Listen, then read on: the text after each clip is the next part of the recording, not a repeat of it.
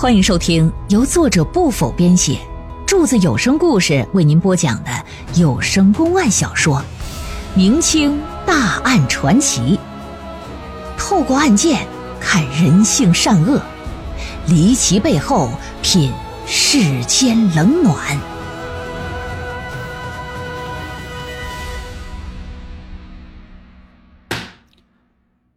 身为村子里的富户。杨光瑞自然不能让自己的兄长草草下葬，而是大办白事不仅请来古乐班子吹吹打打，还请来寺庙里的老和尚搁这念经。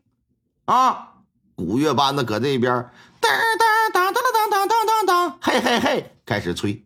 老和尚在那边喜洋洋、美洋洋的开始念，又找着远近闻名的阴阳先生来给看坟营地。这桩白事啊，是大办三天，这才把棺木抬离家门下葬。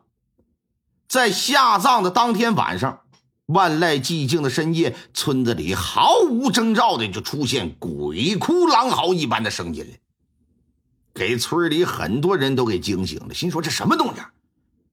大家伙探头探脑的仔细听，发现竟然是死去杨光明的声音。这恐怖的声音从午夜时分一直哀嚎到天光放亮，这才戛然而止啊！等到天全亮了，家家户户人都起床之后，哎，你听见没？你听见没？我听见了，可不是嘛！昨天晚上那事儿就被热议了，按现在的话来说，就上热门了。大家伙就纷纷讨论，说昨天晚上那鬼哭狼嚎的，那什么动静？怎么回事啊？其中有人就认为，说是杨光明一定是觉得自己死的冤，他没杀人，被关到大牢之后啊，最终抑郁成疾，死在那里头了。还有人说，说不是冤死则已啊，真要是冤死的，只怕他那鬼魂可可可不能放过真凶啊。在村民们议论纷纷之时，有那么一个人一直在旁边啊，静静的倾听，是沉默无言呢。晚上，天黑下来不久之后，这人呢带着一些纸钱，悄悄打家里就出来了，直奔村西而来。出了村子，到了杨光明的坟前，点燃纸钱之后，拿着小木棍搁那一边豁弄，一边嘴里是念念有词，也不知道他说的是啥。然而到了深夜时分，村里又响起那鬼哭神嚎的响动来了。弄得村民都是战战兢兢、毛骨悚然的，有那胆小的，一晚上都没敢睡呀，直到天光大亮，这才敢闭上眼睛。等到天黑之后，这人呢又来坟前烧纸来了。之后几天时间里边，杨光明鬼叫的声音每晚都如期而至，而且每晚都能听得见。村里的人渐渐的可就疲乏了，慢慢的也就不放在心上。但唯独那个人，他每天晚上都睡不好，然后第二天一准到坟前，又是烧纸，又是下拜，又是磕头的。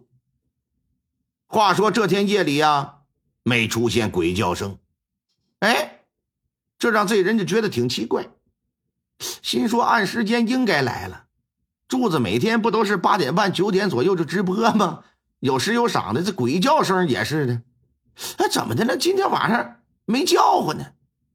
正躺床上翻来覆去琢磨呢，大外头就传来一串响动，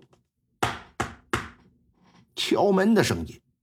当下这人像触了电似的，噌的一下可就坐起来，下了床，来到半开的窗前就往外看，发现那声音是来自于院门呢，而且那声音还在继续。谁是是是谁呀？问了一句，门外可没回应，还是不紧不慢的搁那敲。又问几声，还是没回答。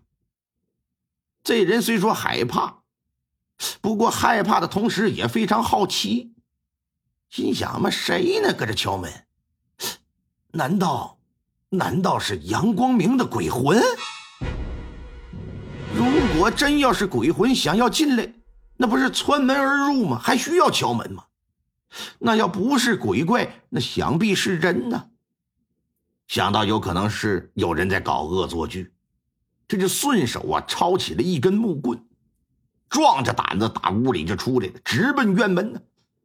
来到近前，门分左右，发现大门口并没有人，正在纳闷呢，就见一个没有脑袋的鬼凭空出现在了他的面前，而且这个鬼的手里呀还提着一颗人头。看到这个画面，这小子有遭雷击一般，当即可就傻了，面如死灰呀。心里想的是赶紧跑，可这俩腿好似有千斤重一般，是一步都挪不了了。还认识我吗？我是杨光明。说，你为什么要害了随林？这人吓得哭蹬一屁股就坐在地上，说：“我我我我我调戏他，他不从，我就把他杀了。”我说：“官府虽说没判你死刑，但是将你一直关在大牢之中，那就意味着认定你是凶手了。你死了也不是我害的，你应该找官府算账。你我远日无冤，近日无仇的，你干嘛总揪着我不放？再说我不一直给你烧纸吗？难道你没收着吗？你你放过我吧！你要是肯放过我，我保证以后我经常去祭奠你，行吗？”话音未落。就见十几个衙役可就冲到院子里，拿着绳索，嘁哩咔嚓就给捆了，把人就绑到了府衙。大堂之上是灯火通明啊！老爷啊，往书案后头那么一坐，隋老九，你可知罪？有人说你讲错了吧，柱子，隋隋老九，那不是隋莲的后爹吗？你没听错。受审之人，也就是过去几天一直给杨光明上坟的那位，又亲口承认自己杀了隋莲的人，正是他的继父隋老九。上了大堂啊，这脑子完全是懵的。一听那惊堂木，啪的一下，这才如梦方醒。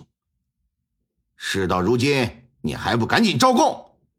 杨光明也转屏风现身来了。看到杨光明，隋老九为之一愣。然后才明白啊，过去的几天呢，原来自己是进入了一个精心设计的圈套之中。老爷看着堂下的他，隋老九，你最好从实招来，否则休怪本官大刑伺候。隋老九深知，如今到了这一步，要是不老老实实交代，那不会有什么好果子吃。与其受了大刑再砍脑袋，还不如啊，直接给我来个痛快的。